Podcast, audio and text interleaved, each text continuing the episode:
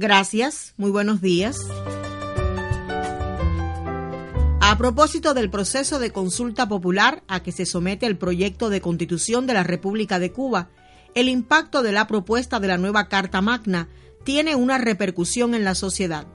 Lisandra Russo Aponte, fiscal jefa en el norteño territorio, aborda sobre la importancia del mismo. Tenemos que tener presente todos los cubanos que la Constitución es la Carta Magna del Estado es donde se regulan los principios, los derechos, los deberes de los ciudadanos y es lo que va a regular además el comportamiento que va a tener cada ciudadano ante la sociedad. Muchas personas a veces se preocupan porque hay leyes que no están contempladas en esta constitución, por supuesto, por lo que usted acaba de explicar. ¿Qué procedimiento sucedería luego que sea aprobado este proyecto de constitución?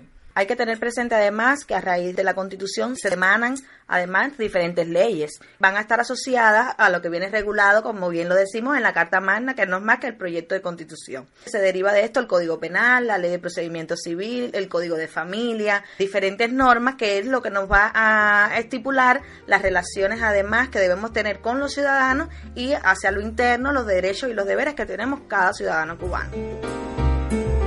Varias opiniones entre los educadores del SBU Pedro Alejandro Padrón Alemán y el seminternado Forjadores del Futuro en consulta popular mostraron diversidad de criterios. Que el presidente de la República puede ser su cargo de dos periodos consecutivos, de lo cual no puede desempeñarlo nuevamente.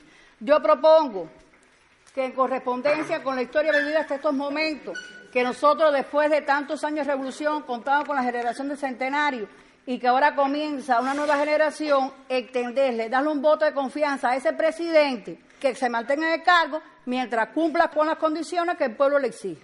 Que está relacionado el artículo 70 con el artículo 84, que se refiere específicamente al papel de la familia en la educación. Y en el artículo 84, que la educación es un derecho de todas las personas, no es responsabilidad del Estado, la sociedad y la familia. Yo considero que en esos artículos se debe intensificar más acerca del papel que juega la familia en la educación de sus hijos. La ley, como está concebida para que los padres cumplan con el rol que tienen que cumplir dentro de esta sociedad, tal y como está establecido. Que allí dice en el capítulo 77 que se prohíbe el trabajo de las niñas, los niños y los adolescentes. De la misma forma que se haga cumplir la ley establecida, reciba la sanción establecida para ello. El capítulo de los fundamentos económicos y los derechos, deberes y garantías suscitó varias intervenciones. Artículo 31, específicamente del párrafo 120. Yo considero que allí en ese artículo debe quedar bien claro que el Estado socialista debe garantizar un salario a los trabajadores y jubilados capaz de satisfacer sus necesidades materiales y espirituales. ¿Por qué lo digo? Bueno, todo el mundo está claro que el salario en este momento en nuestro país no satisface nuestras necesidades, ni en los trabajadores como nosotros de educación, ni en otros sectores tampoco, ni tampoco a los jubilados, de acuerdo a los precios como están en nuestra sociedad.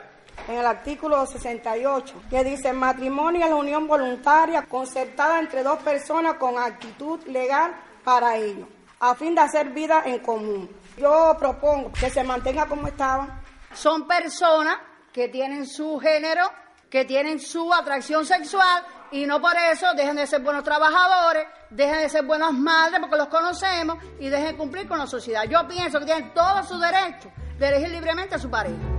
Jornadas de debates, criterio y reflexión continúan en Sierra de Cubitas como parte del proceso de consulta popular del proyecto de la Constitución de la República de Cuba en genuina democracia participativa. Fue un reportaje de María del Carmen Castañeda Barón.